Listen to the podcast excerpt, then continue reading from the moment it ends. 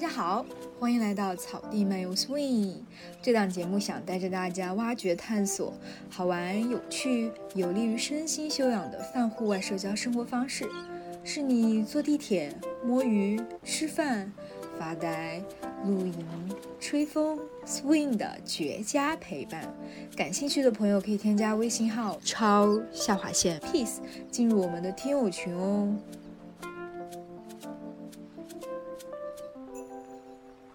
其实现在走到我们现在这个年纪，我们会发现那些短板，与其我们花费非常大的精力去补上来，还不如说我们可能相对用比较小一点的力量，然后把我们的长板，把我们的长处发挥到比较好的一个阶段、一个程度，我们其实能够收获的比原来更多。但其实很多时候我们会发现，在有一些场合，包括特别是工作场合吧，如果说你只是埋着头苦干，然后你没有去适时的展露你自己，然后你没有让你的领导、让你的老板看到你的努力，然后看到说你其实是花费了挺多的心血在里面的，那你做这一切其实挺难被别人知道的，因为你背后那一些付出呀，别人会认为是你的分内的事情，是理所应当的。有时候我们选择的路径不一定要跟着成功的那个路径去走，但是也不代表你一定要反向行之啊。就每个人选择一条自己合适的道路，最重要的就是要开心。但后来你发现，其实身边的地方它也很不错，它也能够达到我们原先所想不到的那样的一些效果。可能其实一定程度上反而是把我们的世界扩大了。不然等到你这个想法消失了，你可能就错失了很多你实现愿望的这么一个机会吧。大家好，欢迎来到这一期的草地漫游 swing。这期我邀请到一个很好的朋友，然后先让他跟我们打个招呼吧。Hello，大家好，我是新哥。新哥就是我大学就认识的一个很好的朋友，然后我们有一起开过另外一个播客。今天呢，我们也很想坐在这里跟大家聊聊我们自己人生中比较有趣、比较非常精彩的一些人生经历。新哥自己也准备了很多问题 list，他要一个一个 Q 我。对我说，我一直在等待一个这样的机会，可以按照非常多的问题的顺序，然后整理了一个问题清单，然后对你进行发问，然后也方便说大家了解了解我们俩的真实的相处状况，以及我们小山是一个什么样的人。呃，我大概说一下吧，就是我们刚刚有说到，就是新哥是我很好的一个大学朋友，大学虽然不同专业，但是大学四年我们一起度过了很多的那种时间。大学第四年的时候，我们我们就是室友嘛，现在然后我们在。在深圳市室友，大概说一下我在大学以及到现在的一些经历吧。当时我读的那个专业呢，就是我其实是有去美国迪士尼工作，然后有过一个大概是半年左右的迪士尼天选打工人的这么一个经历。然后呢，这期间大概就去过北美啊，然后拉丁美洲去玩过一圈，然后毕业之后也去过摩洛哥，当时也是跟新哥他们一起。可能从一八年开始，也是有一个自己的公众号，有时候会写一点自己的一些生活啊、旅行、人文的一些东西。还有一个比较特殊的经历，就是我大学的时候有演过赖声川的一个话剧，叫《暗恋桃花源》。就大概这么样的一个经历，我觉得可能没有非常非常奇特，或者说非常非常就是说非同寻常，但是我觉得我是一个长期践行用声音文字记录我自己的一点小小想法的这么一个人。刚刚你介绍了这么多，嗯，你认为你自己是一个怎样的人呢？就是你认为说你大部分的朋友对于你的第一印象是什么？可能很多人会觉得我特别外向吧，实际上呢也非常外向。对，这不是废话文学吗？这句话。但是呢，其实新哥知道的，我从大学到现在，我其实整个人可能会相对来讲减少了很多无效社交的时间吧。就是我以前大学的时候，确实就是一个不仅是个社牛，而且是非常想把注意力特别喜欢放在每一个我很想关心的人身上，不管他是我朋友还是只是一个刚认识的人。但我现在发现这个可能不是很可取，因为每个人的注意力资源也就那么一点，所以外向是一点，还有可能会很多人觉得我思维特别特别发散吧？你觉得呢？对你经常可能跟我在讨论一件非常落地的事情之后，然后莫名其妙的问我一个非常飘的问题。对对对，那你怎么看待这种思维比较发散，然后非常非常活跃的人呢？我觉得其实像你这样的话，非常适合做那种内容创作型以及。就是比较适合需要很多灵感的工作，嗯，就包括像为什么我们之前很多播客的标题都是你灵光乍现，或者在我们的讨论中逐渐就生成的嘛。其实这个东西跟你很有好奇心，然后说有足够的这样的创新力是相关的。嗯，就比如说，你可能更多在我们那个播客里面，你可能更多就是说对流程的一个把控、效率的一个把控嘛。然后我可能确实是做一些天马行空的事情。嗯，这个其实是很重要的，因为这样的话才有意思嘛，生活才会更有趣。所以一个是外向，另外一个是我觉得可能确实觉得我这个人思维还比较活跃。就我这种思维模式人，可能在大学之前不是被主流的这种教育体制认可吧。就是可能很多人觉得，哎，你一定得特别的有逻辑性，然后你可以得到一个比较好的分数，然后你可以去到一个比较好的一个大学。其实我从小就是一个偏科很严重的人，就是语文挺好的，英语也不错，但是呢，就是数理化就不知道为什么就那高考数学都没及格。但是呢，分数还还可以，就是因为我靠着语文跟英语拉上去的。但是到大学是一个比较自由的舞台嘛，没有人会去管你的整个的数理化到底学成什么样。你有很多，比如说社团啊、比赛，去让你的长板得到最大的发挥。对，嗯，其实你说到这个，其实也是我最近意识到的。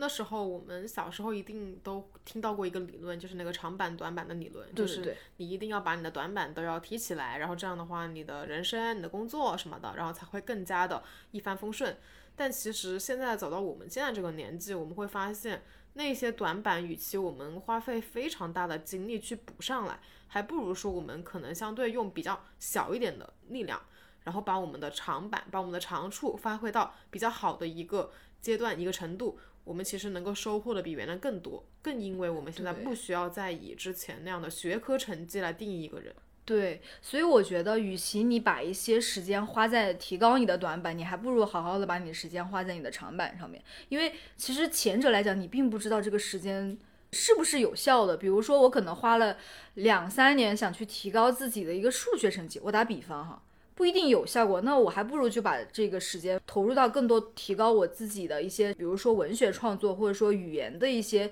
培训上面，可能会更有效果。对，当然我们说的这个东西，如果说我觉得更应该来讲是只适用于你高考之后，因为你高考之前你没有办法真的说按照你自己的想法，然后我就只学那几科，那肯定是不可取的嘛。对，嗯，我现在想到一个经历啊，就我之前可能大概跟你说过，就是有一次高三的时候，因为那段时间不都很紧张嘛，老师每天讲很多数学题，然后呢，有一天在那节数学课上面的。那个老师就问了我们全班，说这道题你们觉得应该怎么解？我当时看那道题目，我一下就有了灵感，我就跟老师说，哦，这道题应该应该怎么解？然后呢，后来我的同学都很惊讶，因为我数学其实真的不是很好嘛，就中等的那种水平吧。然后后来下课之后，我同学过来请教我说，哎，刚刚那个解法，请问是怎么做的呀？我然后后来因为这个事情，我是灵光乍现，然后我就忘了。我没有办法记得我是怎么用严谨的逻辑的方法去推这个事情，嗯，然后我就觉得可能一个比较 logic、比较系统性的一个方法论，可能在那个的时候来讲，真的是没有对我来讲不是一个很熟练的事情，嗯嗯，对，对，所以就是我刚刚不是说到我自己，我觉得我自己是一个比较外向，然后可能会思维很活跃的人嘛。可能还有一个点，就是有的人会觉得我，哎，你还蛮喜欢写作，就包括别人对你可能也是这个印象嘛。这里补充一点，就是我跟新哥都是属于那种从小语文就比较好，然后呢可能会有很多的，比如说早期写马蜂窝，然后再去写公众号的这个经历，嗯，这些其实都是新哥带着我，因为他比我做的早一点。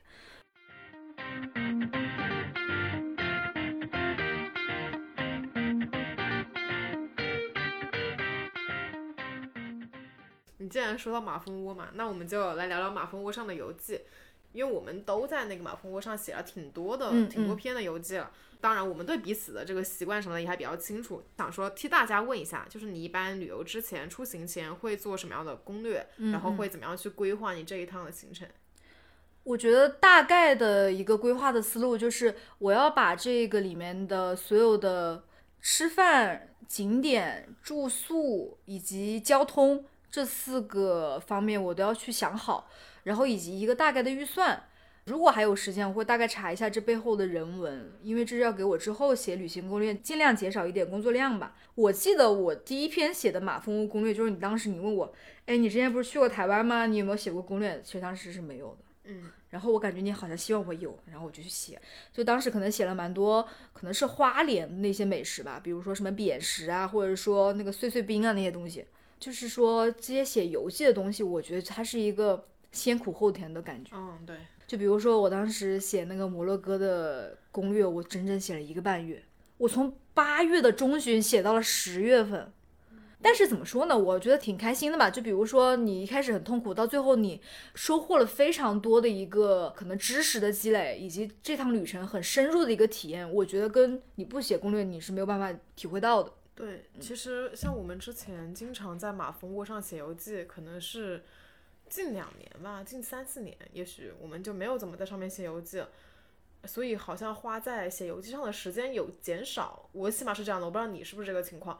所以我刚刚听你讲完，我会觉得啊，其实当时那一段时间能够旅完游啊，然后就把我们当时看到一些人文的风景，不管是人文方面的，还是风光，还是食物，都记录下来。然后当时也是想着说能够分享给更多的人看，然后能够推荐好吃的好玩的给别人。当时的那样的心境跟那样的过程也还是蛮好玩、蛮纯净的。是的，是的，而且我是觉得，就是写作这个事情，它很多时候，如果你不是一个作家，它在中国应该就是一个无用之用。但是我觉得它对你的这种表达能力的锻炼，以及系统化的进行某个知识的积累，还是有很大的帮助的。对，如果你是长期写作的这么一个人，为什么会有一个写作的习惯？其实是来自于很小的一个事情吧。就大概我一二年级的时候，那时候就是。可能每到学期末的时候，我们的那个班主任就叫我们班上大概都会写一些自己感兴趣的一些小作文。校长会选几个同学的作文去我们那个市里面进行发表，就市里面的某一个报纸吧。然后那个校长连续两年选了我写的，应该是类似于寓言童话吧。当时就是给我这个写作有了一些比较好的原始的动力吧，因为你会因为这件小事会有一点点小小的自信，因为你会觉得你受到了广泛的认可。你会认为说这个事情我做起来是得心应手的，我应该把它越做越好。嗯，是的，它是来自于不是你亲人，不是你朋友，第三方视角的一个肯定。嗯嗯，所以这个就是可能在这个写作方面给了你自信心。那我其实也想问一下，就是你在其他方面的，就是更多可能在人前表达呀，然后包括很多观点上的输出，就是你这方面的自信心是不是也有其他的事件来影响你的呢？嗯，我觉得分三个事情吧。第一个是之前大一的时候有去香港参加一个比赛，然后那个比赛非常非常累。这个比赛主要就是可能要花很多时间去演讲，去做一些商业计划书的一些路演吧。然后那个比赛最后一天，有一个老前辈就跟我说，他觉得说到你特别笃定的那些内容的时候呢，你其实是可以很强的说服别人。但是你一旦说到你很不确定的点。或是不确定的某一个时刻，你可能会变得特别的怯场。然后他那句话其实说的很辩证嘛，但我觉得就是我听到的都是正面信息啊。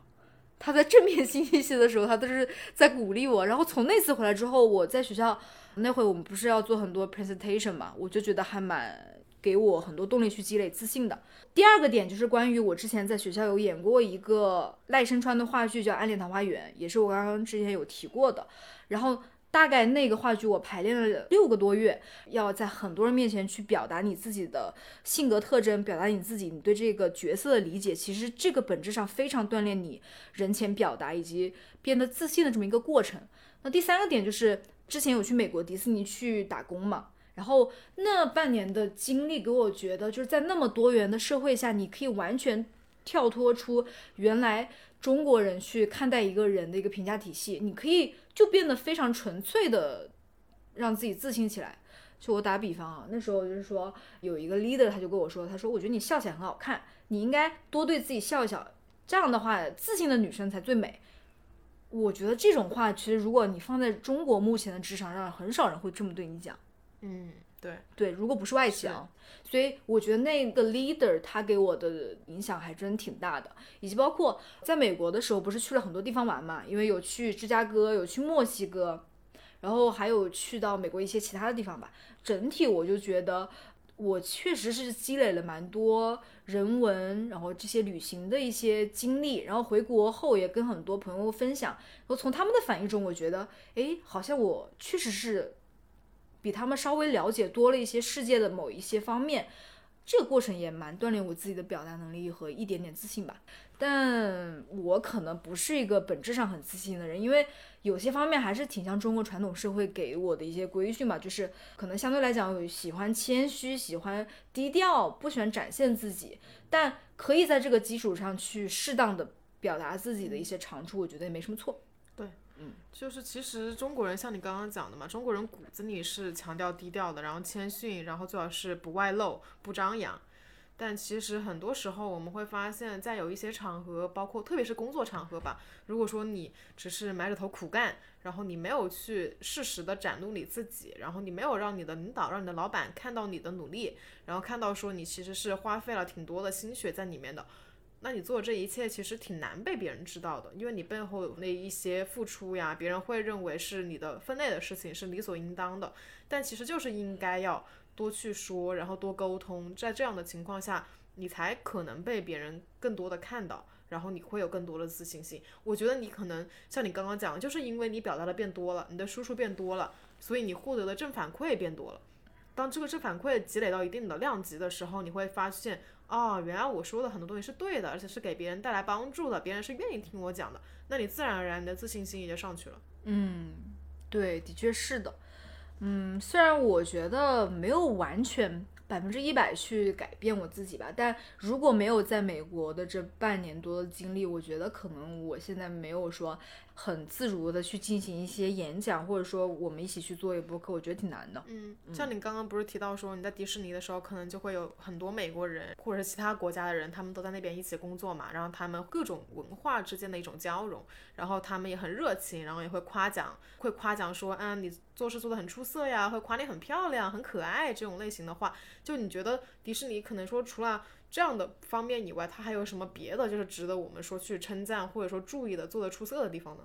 当时去美国迪士尼还有一个特别强的感受，就是不管你是什么样层级的员工，他对你在这个岗位上他会放权很多，就是他会给每一个岗位上的员工都有一个轮岗的机会。这个轮岗的机会，他不会看你工作的实现，他也不会看你曾经的履历。只要是在你的这条线上面，比如说我今天在这个乐园工作，那我明天可以就在网上提一个申请，说哦，我今天不想在 A 乐园工作，我今天想去 B 乐园，那你第二天就可以直接去 B 乐园，然后你去拿着你在网上申请好打的轮岗的那种小条子，你就可以直接去。然后我们有的时候并不是所有同事都是一直待在一起的，他们会去不同乐园去轮岗，去不同的岗位上去轮岗，只要是大家都在同一个事业群的这个单位里就没有关系。所以久而久之，就是我觉得从管理层面来讲，这个人员流动，然后大家在不同的岗位上去待过，可能会更好的去帮管理层去理解为什么他当时要这么去做这个决策，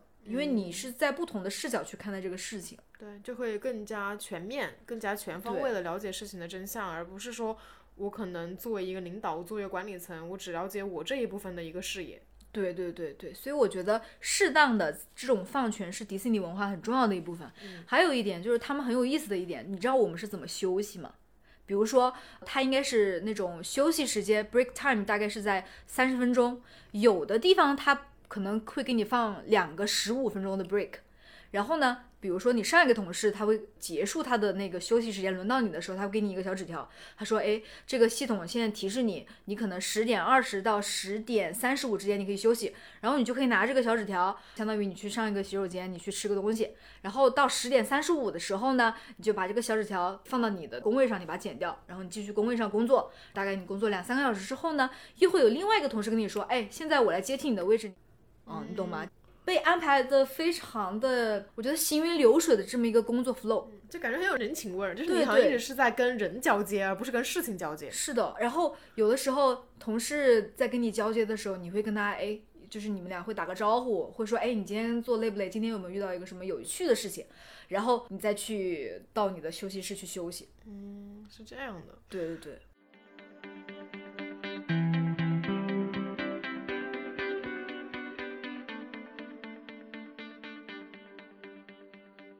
所以说，是不是这样的类型，就是包括你在迪士尼的体验啊，然后包括你在大学的时候也是做过很多跟嗯旅行啊、旅游方面的一些研究啊和调查嘛？我想说，是不是这些东西的积累会让你之后选择了你现在研究生的时候学的那个专业？嗯，这里可以补充一点，就是我本科之后 gap 了大概一年左右的时间，然后去到香港中文大学读那个可持续旅游规划这个硕士。其实当时有一个还蛮纠结的点，就在于，啊，我拿到了浸会大学的传媒 offer，但是我后来还是没去，我还是去了这个港中文比较传统的一个社科专业，因为一方面浸会的那个传媒的 offer 其实是很抢手、很热门的，所以按照很多人的思路，应该是你会选一个热门的专业，但我当时还是觉得，我出于我自己去兴趣爱好以及以前的经历，我觉得我可能会对一些地理啊、人文的东西，我特别特别感兴趣。所以那个时候，我觉得既然研究生还是读的挺累、挺辛苦的，不如就先选一个你自己特别感兴趣的，然后你在这个基础上面去进行一定的研究。嗯，所以你现在后悔吗？就是你现在刚刚讲说你本来有机会可以去学传媒，如果从你现在这一个时间点你往回看，你会觉得之前是一个好的选择吗？我其实不后悔，我还蛮开心的，因为你也知道，就是比如说我第一份和现在的工作，其实我都是跟做一些可能城市啊、人文相关的一些事情，所以我觉得研究生那份工作也很好的帮我去从一个学校然后到职场进行一个过渡吧。嗯嗯嗯，所以我觉得。嗯，有时候我们选择的路径不一定要跟着成功的那个路径去走，但是也不代表你一定要反向行之啊。就每个人选择一条自己合适的道路，最重要的就是要开心。因为我其实真的是一个兴趣驱动型的人，我觉得可能有的人不一定是这样，他可能是一个，比如说是效率驱动型的人，他可能是一个成本驱动型的人。对。这句话说回来，想说的意思就是说，你要知道你自己是是一个什么样的人，什么样驱动力为主的人，然后你再去选择你背后的路。你像我们以前在本科的时候，我们听过好多非常厉害的学长学姐他们的成功的路径，比如说，哎，一毕业拿到好多名校的 offer，然后去到一个非常厉害、非常大光环的公司。然后那个时候，很多人没有想清楚，他就会跟着这个路径去走。我觉得也没什么问题，因为这可能是一个最简单、最便捷的路，但是它可能不一定是最适合你的那条路。对，因为你没有过自己的思考，你没有说想清楚你自己到底是想追求什么样的生活，然后你再去模仿别人，或者说有点人云亦云吧，然后做了这个选择，你之后可能会后悔。对，其实你要说到我到底什么时候去。开始想要了解自己是什么样的人，可能是我本科毕业，然后研究生 gap 的那差不多一年的时间嘛。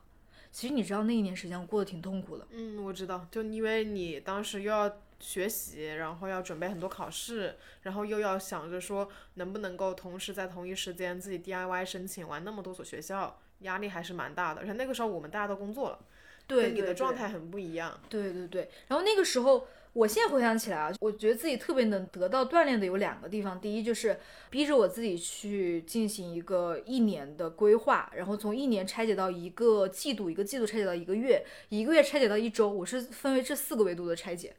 然后我就觉得，经过这种计划的锻炼，确实是让我学会怎么样去 plan，怎么样去很好的 organize 我自己的生活。第二就是，就那一年的时间，我在思考我以后的人生的路到底按照什么样的方向走，是想走一个大家都想走的路，便捷的路，还是适合我自己的路？然后我觉得我就是要找一个我感兴趣的路，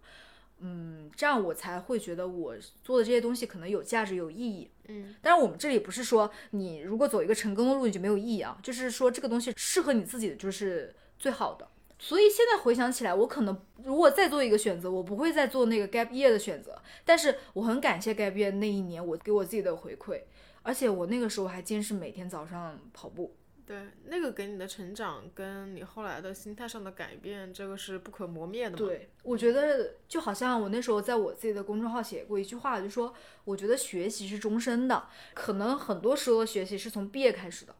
毕业之后，它其实可能才是一个起点。对，就像很多人说，你的工作的时间是固定的，就大部分的时间，如果你不算加班什么的话，是差不多的。那你其他的方面的一个进步啊，然后很多这种呃，你自己积累了什么经验，你爱好干什么事情，你有没有达到你自己心中的那样的一点点小成就，就让你自己觉得活得还挺开心的一点小目标，这个东西其实就是在你工作之外的时间，你自己创造的。嗯，的确，就是这些，我觉得是暗时间吧。对，就是它不是那种所有的时间都要抛在一些明面上的，比如说工作啊，或者说其他的那种，你可以放多一点时间提高自己，或者说去让自己得到更好的修养。对啊，就比如说你不能够花你所有的空余休闲的时间全部都在啊、玩游戏，然后看剧、看综艺这样的事情上。当然，除非你做的是一档专门研究看剧和看综艺的播客，那当我没讲，对吧？就如果说能够达到这样的程度，一定程度上我还是一个可能在想这种事情上，我觉得我挺是一个那种结果导向的人。就是我这个结果导向不是说你这个结果一定要多么的 outstanding，你一定要多么的和别人不一样很瞩目，而是说你通过这个事情你有一定的产出，我不管你的产出是什么，嗯嗯，就是你一定要形成你自己的东西，而不是说我这个时间白白的杀掉，但是我却没有留下任何的记忆。对，哪怕是说我做这些事情，我做的很有一番自己的体验，对，我觉得那个也很 OK。是。就像我之前看你们说你们去那个青海嘛，然后不是有做一个那个文创方面的一个项目嘛，就是做那个唐卡。我记得当时你也给我讲了很多，我觉得那个项目也很有意思。嗯，那个其实就是毕业的时候，我们有参加一个比赛嘛，然后那个比赛大概就是说，主办方要求我们，你要去中国。嗯，随便任何一个地方，你去找一个非物质文化遗产，然后你进行一定的一个程度上的推广。当时我们就想了半天吧，然后最后去到青海的黄南藏族自治州去对当地的唐卡使用的那个颜料进行推广。那个颜料其实是一个非常久远的一个记忆，因为当时我们看很多唐卡的画，它可能是它是唐末的时候制作的，但是我们看到它的画的那个时候一点都没有褪色，它的很多矿物质颜料是从西藏的那些矿石山上面去采制的，然后研磨成唐卡制作所需要的颜料。对，而且是很珍贵的，嗯应该是在当时应该也是非常昂贵的那种画画的材料。嗯，对。然后我们当时就是去采访了一个做唐卡的大师吧，他虽然说他大师啊，他是九六年的，人人非常平易近人，但是他每天要花十几个小时去画那种唐卡的画，其实眼睛视力其实不是特别好，但是那个村子很多人都是这样的，世世代代画唐卡，但他们就缺一个被世界所知道的一个渠道或者窗口。当时我们就做了这样的事情嘛，一些线上的推广，去更多的人去知道他们。最后我们就跟这个大师还成了挺好的朋友，现在我们一直有联系。就每年过年或者说我生日的时候，他会给我发去祝福。我记得有的时候他会跟我说：“哎，最近你们怎么样？要不要我帮你们在寺庙里面，然后去祈祷一下你们，祝你们身边的亲朋好友都可以幸福开心。嗯，对，我记得你跟我说过，然后他人真特别好。”对，我也是觉得，就中国很多这种传统的东西，然后这种艺术造诣非常高的，我觉得可以算是文化瑰宝之一吧。可能是我们其他人的了解或者对这一块的涉猎实在是太少了，确实是需要一个窗口，然后需要借着这样的项目来被更多人知道。你们当时有设计过一款笔记本，好像还有那个手机壳，然后就是个概念图，就是通过那个唐卡那个颜色的，我记得那个也特别好看。对，当时还是在颁奖典礼的时候，这个东西被作为纪念品给现场所有参赛的人。然后我当时还在上那个本子上写字了嘛。它那个本子以及手机壳的颜色，主要用的就是唐卡机上用的那几个颜色，最瞩目的就是那个红色跟蓝色，对比度特别高。嗯，我觉得这也是人生里面很重要的一个记忆吧。对啊，我当时还说为什么不能给我一个笔记本？你说没有，限量版的，就只有那几个，是的，因为它那个经费有限，就给我们那么个数量的笔记本。所以你们都没有吗？我没有啊，我们只是给其他参赛的一些队员。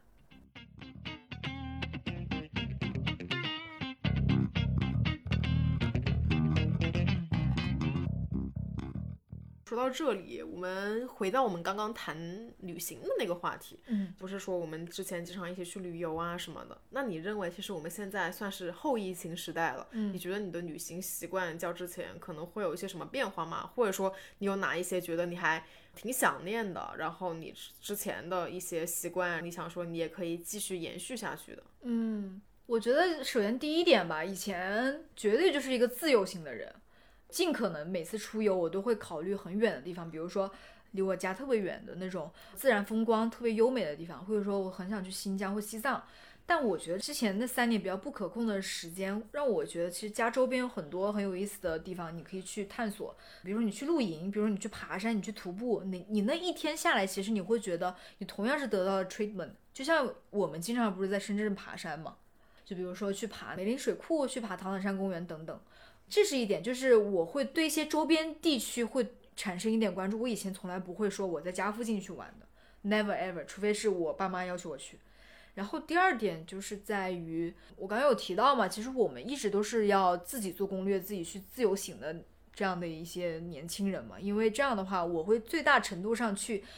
体验这个当地我想要的一些人文体验嘛。但我现在觉得，其实如果我们比如说跟一些当地的小团，比如说就是一日游，然后你去到一个比较罕见的山谷，然后去体验当地的一些文化，其实也是可以尝试的。相当于就自由行跟那个跟团，你可以把它比较有机的结合在一起。嗯，可能说说的更大一点啊，就是反而是我们通过这个疫情之后，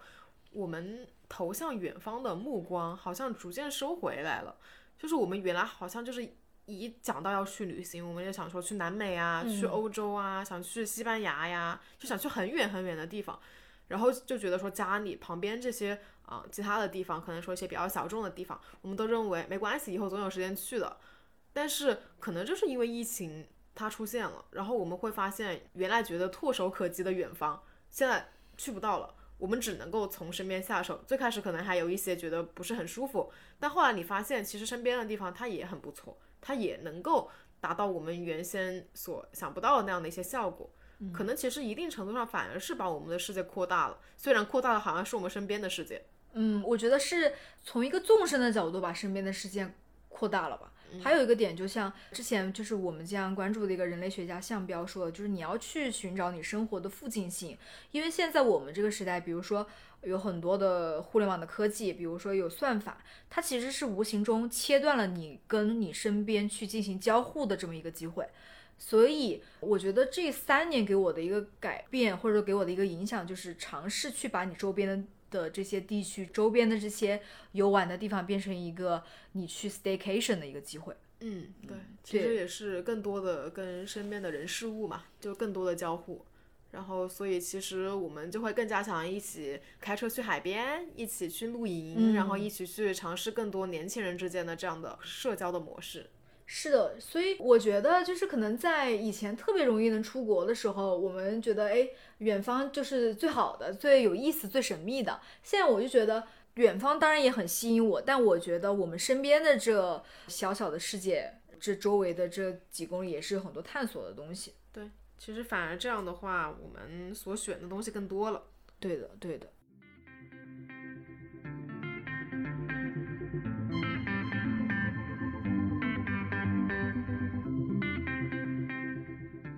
我觉得其实我们蛮多在讲我们怎么去做选择，怎么去做人生的一些规划。我觉得其实你要规划你的这个人生，其实本身是一个伪命题，就是你怎么知道你的人生，比如说几十年，差不多一百多年的时间，你能规划的好好的呢？对啊，就比如说打个很不恰当的比方哈，比如说我规定我一定要在明年把 CPA 考完，然后发现那一年正好是二零二一年或者是二零二零年。然后那一年你那个考区的那个考试都被取消了，你怎么考呢？嗯嗯，就是很多就是有这种生活中的不可控的地方。我其实原先是一个不太接受生活的不可控的人，我会认为为什么不可控呢？我觉得我自己尽可能的让所有事情都可控。但是当你真正经历非常多不可控的事件之后，你就会发现，原来很多东西你没有办法控制的。不管你做多少的努力，就像说做职业规划一样。不管你之前想的再多，你希望你在多少什么样的年纪达到一个什么样的水平，然后能够获取怎么样的一个年薪，这样的想法固然很好，面试官听起来很好，但是其实你自己在实操上无疑给自己有很大的压力。但这个地方不是说反对大家对自己做职业规划，只是说你在做职业规划的时候，也要想到有一天，第一你自己会变，第二这个世界会变。嗯，对的，对的，所以。也许我们身边有很多非常便捷的一些模板，让你去参考。呃，这个人他做的很成功，他以前走过什么样的一个职业规划的路径？我觉得这是一个很多人会用的一个方法，我觉得也很 OK。但我觉得其实职业规划只是你人生规划的其中一个部分，或者说其中一个子集。更多的时候你要从你自己的一个兴趣，从你对你自己的认知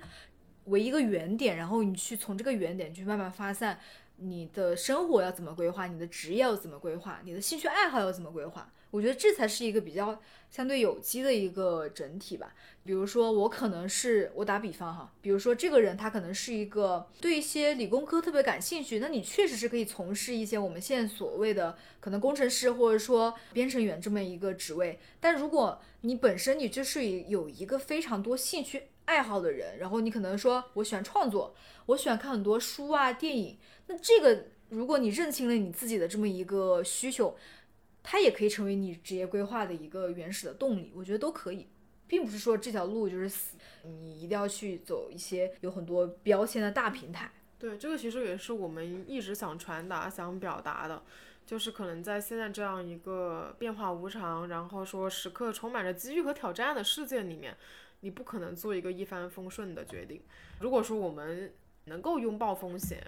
在一定程度内去适配这个世界，你的心态上，然后以及你的很多你去培养自己各个方面的能力嘛。其实这个东西就是我们现在生活的一种常态。你不能指着说我做一份工作，它一成不变，它就可以我从现在开始一直工作到我退休。这个想法其实就比较天真，而且也不太对自己负责任。嗯，的确是的。其实我这个想法其实转变了蛮不一样的。以前我可能在。大学毕业之前，我都觉得我一定要找一个不会使用到我兴趣爱好的一个工作，因为如果我在工作里面就是用到我兴趣爱好的那些点，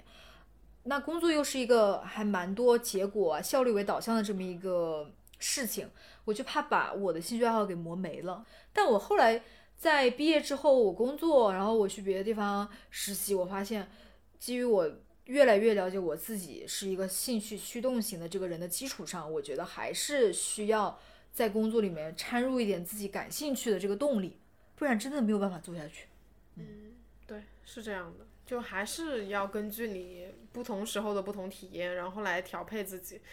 然后就发现自己之前年轻的时候很多想法都是非常天真的。对，就是有的时候还挺纸上谈兵的。对，这里最要抨击的就是三五年职业规划。对，但是我觉得是不是还有一种这种可能？有的人他可能想从事一些学术性的工作。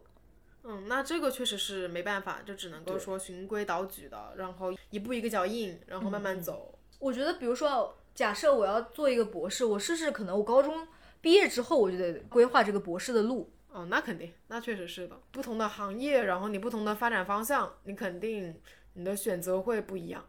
嗯，我们在这里也不是说我们就不能往这条成功的路径去借鉴，只是说我们现在可以把我们的世界观、我们看待人生的方式给它打开一点，多去汲取不同的人的一个些职业规划的思路。我现在不是经常玩那个极客嘛？那极客它相当于是一个比较高质量的一个社交媒体平台吧。然后我觉得看到。有很多人是把自己作为一个 IP、一个品牌在上面运营的，不管他们是从事什么样的一个行业的工作，但我发现他们有很多人都是属于我不仅只有一份工作，可能极客是我去进行一个 IP 品牌建设的第二个平台，那我可以在这个基础上去进行副业。所以我觉得现在年轻人好像也有一个思维，就是我不会就只满足于我目前手上的这份工作，我可以通过副业，哪怕是说拓展自己的事业也好，赚第二份钱也好，或者说获得更多技能也好，我都觉得这个世界的职业规划对于我们这些年轻人来讲不是死板的，它是有很多灵活、有很多自由的地方。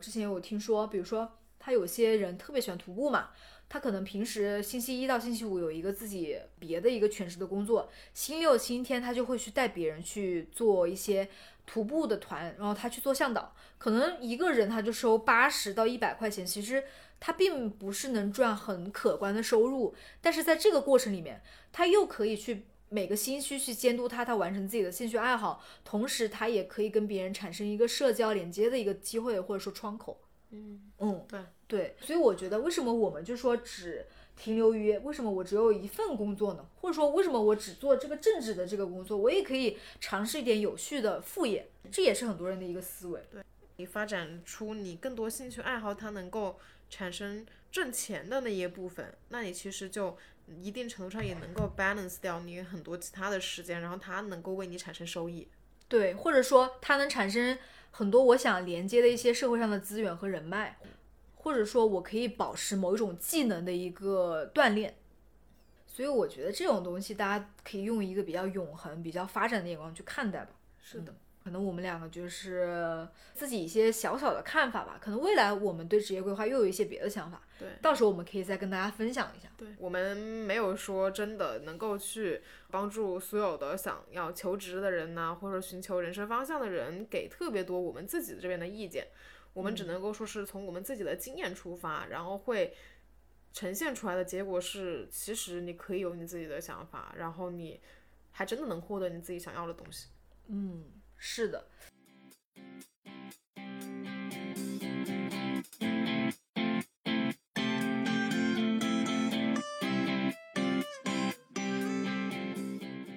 我们在最后可以大概说一下对未来的一些想法吧。就比如说，如果从我的这个角度啊，我可能会觉得，是不是未来再学一门语言，打开一个连接世界的一个窗口？因为现在我可能我就只会中文跟英语吧，可能会想学一点别的小语种。可能我学完了这个小语种，我可以通过这个去产生更多的机会去认识这个世界吧。这个还是我比较期待的。maybe 可能在三十岁之前或者三十岁之后才能实现这个愿望，但我觉得人还是确实要一直 up，一直去保持一个上进的状态。嗯，对啊，对我觉得这样是很好的，因为你时刻都有新鲜感，你时刻都有想追求的东西。对对对，但这里也不是说我们就要一直紧绷哈，就是我们其实觉得还是要一个人还是要松弛，还是要自如。但很多时候，如果你有一些想自己尝试的东西，你就去做，